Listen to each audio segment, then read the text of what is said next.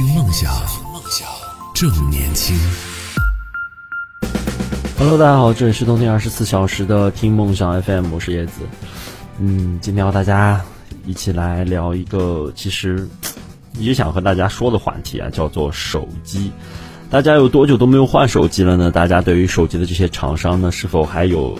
保持一个比较最新的认知，还是说你有熟悉的自己用过手机的厂商吗？它的手机有什么特点呢？比如我们都知道的一些那个 iQOO 系列的手机，是以当时宣传的噱头是游戏手机嘛，是吗？还有，嗯，当时 OPPO 的拍照手机。我们再往前。来倒几年呢，就能有什么步步高音乐手机等一系列的这种特点非常鲜明的手机，当然还有我们的诺基亚系列的，顾名思义，非常非常坚挺的，从楼上摔下来都没有任何问题的。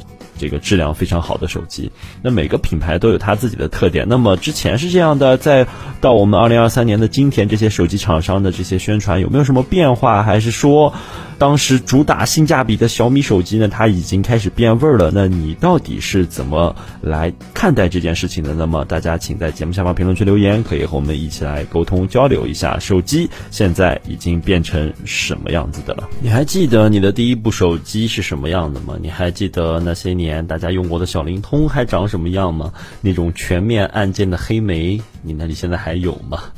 这其实我们这一代人算是见证了咱们中国手机发展的一个完整的历程吧。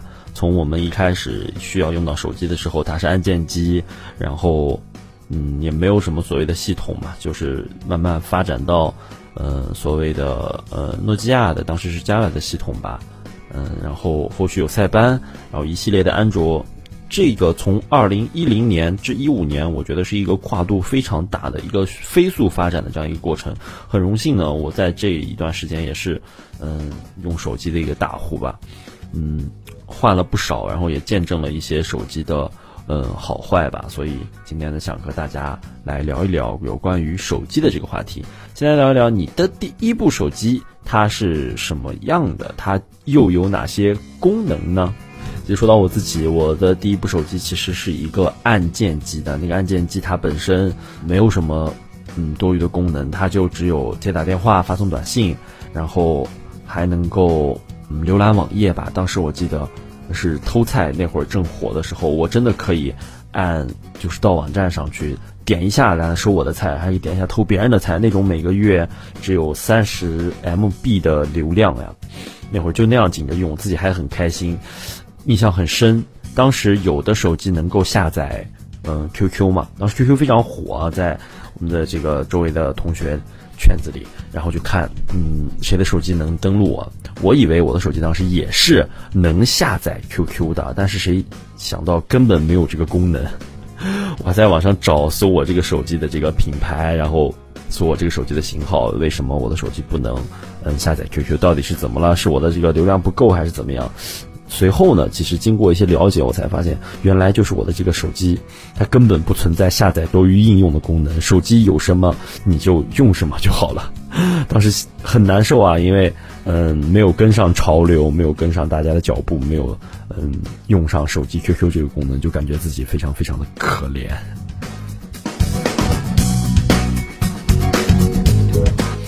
阿南跟我们分享到说，用过两个最喜欢的手机是索爱和 HTC。可能现在让一些零零后的嗯小朋友们来看，一零后的小朋友来看，他都不知道就是索爱和 HTC 还出过手机。你说索尼，他们可能。有印象，但是索爱他们根本都不知道是什么。HTC 可能在这些孩子的眼里也是一个，呃，所谓的电视的品牌吧。我记得 HTC 的电视还有它的，嗯，其他的产品现在还有，但是手机好像是非常非常的少了。呃，不知道大家还有没有用过什么呃稀奇品牌的一些手机呢？我记得，嗯，在我换手机的换智能手机的同时期啊，当时。嗯，它的有过一款海信啊，海信的手机，嗯，不知道当时是为什么会有那么大的销量呢？其实我们都知道，当时的手机是跟嗯这个现在的这个嗯三大运营商呀，它是有绑定的嘛。呃，比如说这个电信啊，它有电信的呃，就是只能用电信卡的手机，然后他就会给你办业务啊，你充多少多少钱，充两千块钱的话费，给你送一个什么样的手机，哎，他就有这种呃营销的套路在。但是你会发现，你把它拿上之后，你就只能用电信的卡，你再换一张其他品牌的卡，它都是不能使用的。我当时其实挺不能理解的，哈，自诩有很强的动手能力，我把那手机都拆了，然后再去。这个百度再去查，发现啊，它是那个芯片锁了这个运营商，凭自己的这个能力，其实没有 没有办法，就只能去用呃电信的卡，没有什么嗯脾气来更换。再说到这个 HTC 的手机，呃，其实 HTC 和一些索爱这两个品牌呢，之前都不是都不是以这个手机业务为主导的。这个索爱这个品牌，嗯。可能大家见过比较多的有耳机呀、音箱呀，还有扩音器这种东西。嗯，它的这个呃产品力呢，其实有一段时间也是非常的强的。在这个我们的安卓智能手机刚出来的那一段时间啊，在这个现在的蓝绿厂还没有兴起的，在现在的 OPPO 和 vivo 还没有兴起的时候，嗯，索尼爱立信、嗯索爱啊，还有这 HTC 还有海信。在这个群雄乱斗的时候，其实都是有一定的市场份额存在的。包括还有一个品牌，大家可能听的都比较的，呃少了，它叫做摩托罗拉。哎，摩托罗拉在那个时期其实也推出了自己相应品牌的旗舰安卓手机，只不过一个产品力的问题，导致它其实并没有特别的，呃，被。进入到大众的视野里，我们都知道，一个一个摩托罗拉，一个这个诺基亚，是在这个呃非智能机时代中销量啊保有量非常非常多的这两个品牌，大家都知道，哎，摩托罗拉和这个诺基亚的手机。但是进入到智能手机时代呢，嗯，不知道是他们厂商的这个呃定位，还是说营销策略上有问题，渐渐的淡出了我们的视野。我印象很深，就是摩托罗拉的智能手机，嗯，那会儿还小，去。嗯，打篮球的时候看到这个旁边放了一个，其实屏幕还很大，当时屏幕大，然后清晰度非常好，功能非常齐全的这样一个嗯触摸屏的手机，嗯，当时就很好奇，问这个手机的机主说是什么品牌的，然后他说是摩托罗拉的，啊，我当时很震惊，其实当时已经到了一个就是所谓的呃华为还有呃这这个产品呢，它已经崭露头角了，已经在我们的这个视野里出现的非常非常多了。但是，嗯，就是摩托罗拉的那个手机给我印象很深。我还去我说你能打开让我看看吗？我还滑动了一下，然后看了一下相关的参数啊，大概感受了一下。其实，嗯，相对那个时候的这个手机流畅度还是比较好的。不知道为什么渐渐淡出了我们的视野。我觉得可能就是没有跟这个呃运营商有充分的合作吧。他没有推出这个就是锁网的我们所说的现在。都在说的这个有锁的这个手机，有这个网络锁的手机，它没有嗯更深度的合作，没有充分的占有我们市场的占有率，然后导致嗯它产品也卖的是越来越少，被我们知道的呢也是越来越少了。好，说回到我们的话题，按键机、直板机的时代呢，呃，随着这个智能手机的出现，慢慢的嗯淡出了我们的视野当中。但是其实在这个阶段呢，嗯，出现了呃一个。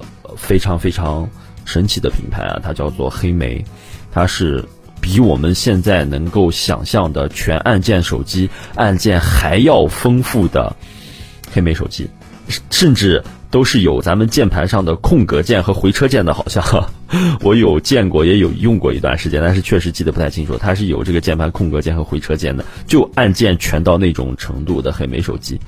它是在这个直板机和这个呃智能手机在这个呃完全占有市场之前的这样一个空白期吧，它算是杀出了重围啊。嗯，市场上大家用的也其实都是非常多的。当时它的屏幕呢比直板机又大，它是那种横向的大屏，它的按键呢看着比直板机要高级。我们当时也是有大部分人都在用这个嗯黑莓的这个手机。不知道大家有没有印象呢？嗯，大家如果对手机这方面有自己的一些想法，或者说对黑莓手机、对你自己曾经的手机有所印象呢，可以在我们的节目下方评论区留言，和我们一起来沟通交流一下。哎，我们的这个土豆喵喵酱就问到了，这个网络锁是啥呀？其实网络锁不难理解，我们现在的包括 iPhone 手机、苹果手机到现在的十四代、十三代，都是有我们所说的网络锁的。嗯，这些手机是怎么来的呢？其实现在大部分的这个苹果国产的苹果手机，它都是没有网络锁的，就是说你三嗯三三网三卡都可以用，移动、联通、电信都可以用的这个国行的苹果手机。那么它是有网络锁的手机是什么呢？就是从美国那边过来的，美国。国呃，等等，其他国家，韩版、日版、美版、澳版，有很多很多国家都有自己国家版本的这个苹果手机，它就只支持某种类的卡，因为这涉及到一些嗯电信啊这方面的一些网络知识的这个问题，我就不太懂了。但是确实是有网络锁的，呃，还有叫做卡贴啊，它可以嗯有用一个外置的一个卡贴，然后。你再把卡放上，插到卡槽里，它就才能够使用你的那个卡。网络锁其实是一个嗯非常神奇的东西，它可以帮助你的手机变得很便宜，真的。但是它本身使用上是没有任何的问题的。给大家举个例子，以可能十四 Pro Max 举例吧。那我真的不知道那个手机现在多少钱啊？我以这个八千为例的话，如果说三网都能用的手机在八千的话，因为它是原封的嘛。就是它是有盒子包装好的那种八千，你能买到三网通用的。那么带网络锁的手机，可能只用到大概六千出头的这个价格，你就可以买到。但是你要考虑到它，你，嗯，建议的是什么？就是如果它没有我们所所谓的原封包装，啊，没有包装，因为它是嗯从其他国家进来的，它可能没有这些原封的包装，它可能也被激活过，它也被别人打开过，它不是全新的。它并不是那种我们所说的上面一个指纹都没有的，记住它是有的，但是就是它的质量呢，各方面真的没有任何问题。如果你的预算不够，又想体验一下这个呃苹果的旗舰机型，还有一些次旗舰的像嗯终端的十十四呀、十三呀这种类型的机型的话，你真的可以选择去买一个有锁机型。当然你要问清楚，有锁支持我们中国的哪一个嗯运营商，那你再去购买。你的手机不要，你是电信的卡，你买来只支持移动、联通的手机，那么你就要考虑换卡才能够使用啦。其实这个时候就有的小伙伴会说了，嗯，换卡压根都不是问题，因为它便宜啊。嗯，这不涉及到我们所说的装叉不装叉啊，确实 Pro Max 的一系列的包括待机啊各方面的功能会比我们所谓的十三呀、呃十四这些基础版本呢要强很多很多，大家。真心的给大家推荐啊，可以考虑一下哈。好，话说回来，到我们的黑莓手机上，不知道大家有没有用过啊？黑莓手机占有了我们。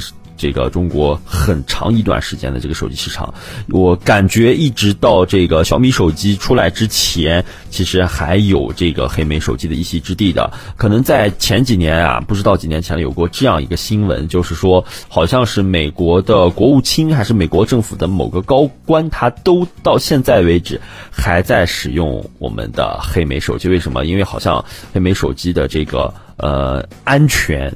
是比较好的，它能够防止很多很多，嗯，一些所谓的，嗯，手机信息被盗取啊、被监听呀这样的一些问题。所以，嗯，不知道大家手里还有没有这个黑莓手机？如果有的话，拿出来看一看、按一按吧。它是当时真的是非常非常厉害、非常棒的手机了。其实我们来看一看黑莓手机的这个，呃，在中国的销售历史吧。在二零零九年十二月七日呢，呃，黑莓手机。生产商加拿大 RIM 公司和神州数码在北京签署了合作协议，神州数码将在中国分销黑莓智能手机。二零一一年四月底，中国联通内部测试黑莓与嗯 BBM 的业务模块进度加快，已开始推送 OTA 基础的 SB 服务。也就是说，其实是在二零一一年年底，黑莓手机呢开始呃线上呢进行了一些。简单的更新，然后它已经那个时候其实已经有很大一部分的市场占有率了。